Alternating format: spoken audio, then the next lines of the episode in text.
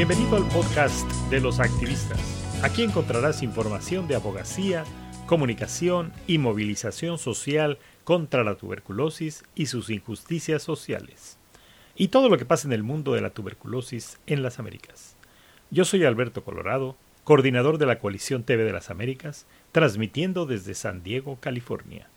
Esperamos tus comentarios, preguntas, historias y TV Leaks o denuncias que tengas de la respuesta a la tuberculosis en tu país. En este primer capítulo, daremos un vistazo general sobre la carga de la tuberculosis en las Américas, haremos una reflexión sobre el Día Mundial de Lucha contra la Tuberculosis del 2018 y en la sección de entrevistas tendremos una plática sobre estigma y tuberculosis con la doctora Rosa Herrera, quien es una sobreviviente de la enfermedad, ex jefe del programa de tuberculosis del estado de Baja California, México, miembro de la Coalición TV de las Américas y mi compañera en el Grupo Mundial de Asesores Comunitarios en Tuberculosis, o TIBICA. Bueno, comencemos. Más allá del pensamiento tradicional de la tuberculosis como un problema de salud pública, nosotros consideramos que la tuberculosis es un fenómeno psicosocial con graves consecuencias biomédicas. La carga de tuberculosis es reflejada en las personas que sufren la enfermedad y sus familias, y es un indicador socioeconómico en un país donde la salud ha sido desatendida en sectores de poblaciones donde no se respeta el derecho humano a la vida, todavía en las Américas, existen grandes brechas para enfrentar la tuberculosis de manera eficiente, coordinada y con los recursos suficientes. Aunque existe tecnología de punta para el diagnóstico y tratamiento contra la tuberculosis en el mundo, esta no ha llegado a la mayoría de los países de las Américas, o los pocos que tienen no cuentan con los insumos o presupuestos para hacerlo sustentable. En cuanto a la notificación de casos, existen varias realidades, una, búsqueda pasiva de casos y sus contactos. Faltan campañas de educación y promoción permanente. Muchos países tienen laboratorios ineficientes para diagnosticar oportunamente. No se hacen cultivos ni susceptibilidades de forma universal. Existen débiles sistemas de información y el reporte de casos no son apropiados y no capturan muchas de las poblaciones claves afectadas. Finalmente, en cuanto a la epidemiología de la tuberculosis, existen brechas en la incidencia de casos notificados por los países y los estimados por la Organización Mundial de la Salud. Para el año 2016, la Organización Mundial de la Salud estimó 273.574 casos incidentes para las Américas, pero los países notificaron solamente 222.750 resultando una brecha de 50.824 casos que no fueron reportados.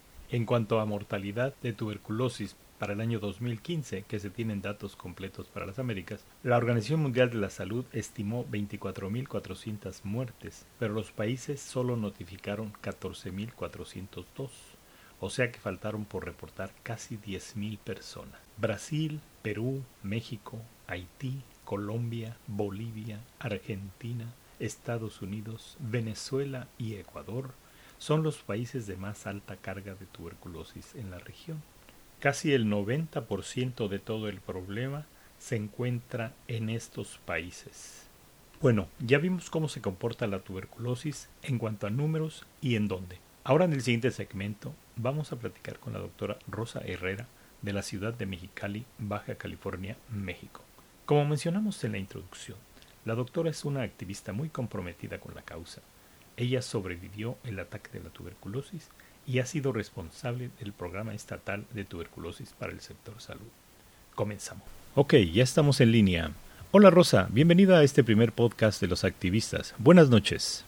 Buenas noches, Alberto. Gracias por la invitación. Para mí es un gran placer. Antes que nada, nos gustaría que nos platiques cómo te fue con las actividades por el Día Mundial de Lucha contra la Tuberculosis en tu estado, Baja California, México. ¿Por qué conmemorar este día? Considerando que somos el estado que cuenta con mayor carga de tuberculosis en el país, alrededor del 10% de la carga nacional, esto es un evento muy importante y de suma trascendencia, no nada más para el estado, sino también para toda la región. Particularmente en Mexicali nos fue maravillosamente. Tuvimos una jornada con muchas actividades de capacitación al personal de salud. Capacitamos más de 150 personas trabajadoras de salud y tuvimos una rueda de prensa. Estuvimos en radio, en televisión, eh, en redes sociales difundiendo la importancia de no solamente trabajar este día para concientizar a la comunidad, sino también a lo largo del año. Finalmente cerramos con un evento que se enfocó principalmente a hablar de tuberculosis, a romper la barrera, a abatir un poco el estigma que hay alrededor de esta enfermedad. Un evento en el que tuvimos la presencia de más de 350 personas. Fue maravilloso. Se presentaron seis testimonios de sobrevivientes de tuberculosis y tuvimos una buena experiencia. Creo que pudimos lograr hacer un cambio en la perspectiva, al menos perdona, estoy segura de eso. Qué bien, te felicito. Sé que el tema del estigma y la discriminación por tuberculosis es un tema importante para ti y queremos saber sobre qué piensas sobre esto y cuáles las consecuencias del estigma en las personas y en las comunidades. Personalmente me gusta mucho porque lo viví. Lo viví al ser sobreviviente de tuberculosis. Fui sumamente estigmatizada cuando, cuando padecí la enfermedad y considero que es una barrera de primer orden para poder combatir la enfermedad. Hay que hablar de tuberculosis y si no hablamos de tuberculosis, esta se queda guardada, pero más activa cada vez en la sociedad. La cadena, la cadena de transmisión de la enfermedad se va incentivando a medida en la que vamos tratando de omitirla o olvidarla. No es un trozo de papel, Alberto, que uno echa a la basura y se puede olvidar de él. El estigma, al momento de que la persona afectada primero vive el autoestigma, de no poder decirlo, de no de sentirse mal por tener la enfermedad, de sentir que tiene algo de qué avergonzarse. Eso es de que lo oculte a sus familiares y a su círculo cercano, que son las personas que están en mayor riesgo. Al menos por acá en Mexicali, Alberto, hemos identificado muchísimos casos que tenían un contacto o su caso índice estaba incluso en el círculo cercano y no lo sabían. Eh, hay, hemos tenido familias completas o casos en los cuales desde nosotros empezamos a hablar con ellos acerca de la enfermedad que ha transcurrido en su familia y vemos la cara de asombro de darse cuenta que no habían comunicado esta enfermedad. Entonces, sí, Alberto, el estigma es una barrera para el control de la enfermedad. Es una barrera, si no estamos conscientes de ella, por más que trabajemos en todas las demás áreas, nos va a quedar un hueco muy importante por cubrir. Y hay que empezar a ver a, la, a la tuberculosis como lo que es, una enfermedad curable, una enfermedad prevenible y una enfermedad que no debería de tener el costo social que tiene actualmente. Así que parte de la solución es hablar de tuberculosis. ¿Y qué me dices de la discriminación? La discriminación es muy grande. Incluso este evento fue de mucha utilidad para el personal y la gente que tuvo la oportunidad de marchar porque marchamos por diferentes entradas de este centro comercial muy importante por acá en Mexicali y nos concentramos en el área de comida, que es el área más concurrida. Era impresionante porque la gente te discrimina, la gente te ve con un cubrebocas y su reacción inmediata es hacerse hacia atrás, mirarte feo, hacerte alguna cara, incluso sacarte la vuelta. Entonces, si tú te sientes discriminado, si tú te sientes abatido por una condición social, enfermedad, por tu color de piel, no te vas a sentir cómodo, vas a tratar de ocultarte o vas a tratar de que no se note esa condición por la cual está siendo objeto de discriminación. En el caso de tuberculosis, esto es sumamente grave. Al momento de tú ocultarlo o evitar que se note, lo que está pasando es que estás aumentando la cadena de transmisión de la enfermedad. No te pones tu cubrebocas para que la gente no te mire feo, pero estás contagiando a otras personas. Y ese es un cambio de paradigma que tenemos que hacer, Alberto. Tenemos que empezar a ver que la gente que usa cubrebocas es socialmente responsable de su enfermedad no solo se protege a sí misma, sino protege a otros. Sí, efectivamente.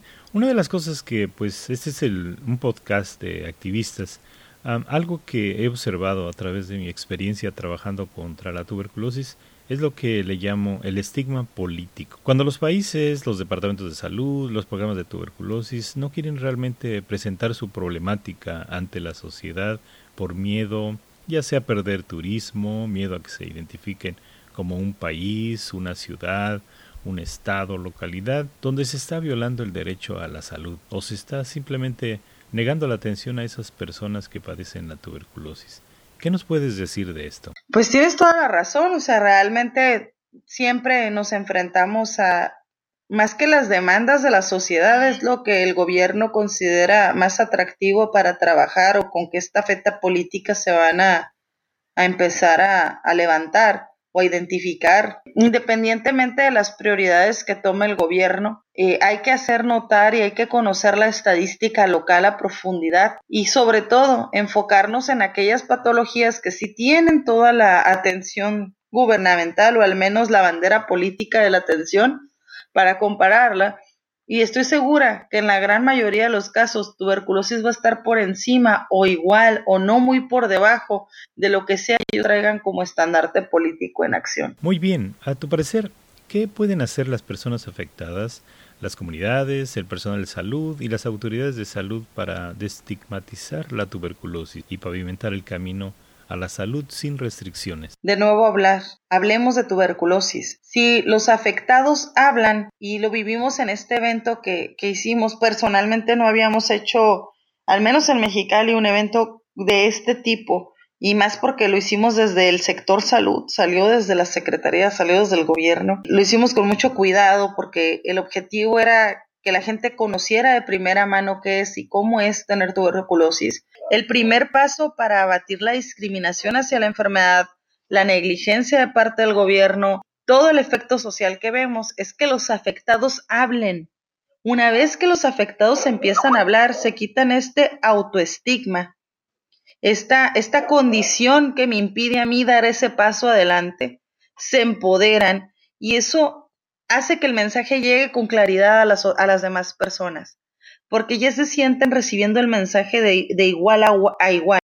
Finalmente, si uno está encabezando un movimiento, si uno está encabezando el evento o si uno es personal de salud o cualquier otro, otra posición social que le asigne el usuario final, que es la comunidad, la comunidad te ve como que más arriba. No hay como que sea el propio sobreviviente que es miembro de esa comunidad, el que se los diga a su nivel y cara a cara. Eso de verdad yo noté que tuvo un impacto muy importante. Muy bien, muchas gracias por tu mensaje y sobre todo por tu solidaridad. Sé que tú has enfrentado directamente la tuberculosis y eres una sobreviviente muy, muy activa. Te agradecemos en nombre de los activistas todo tu trabajo y muchas felicidades. Muchas gracias a ti, Alberto, por liderarnos a todos y siempre estar al pie del cañón con iniciativas para que nosotros sigamos avanzando por un mundo libre de tuberculosis. Siempre, amiga. Muchas gracias. Bueno amigos, ha llegado el momento de terminar este primer episodio del podcast de los activistas, una plataforma de la Coalición TV de las Américas comprometida a promover y defender los derechos humanos de las personas afectadas por la tuberculosis y sus injusticias sociales. Agradecemos que nos hayas escuchado. Te invito a suscribirte a pasar la voz y sobre todo a participar activamente por un cambio en la respuesta contra la tuberculosis en las Américas.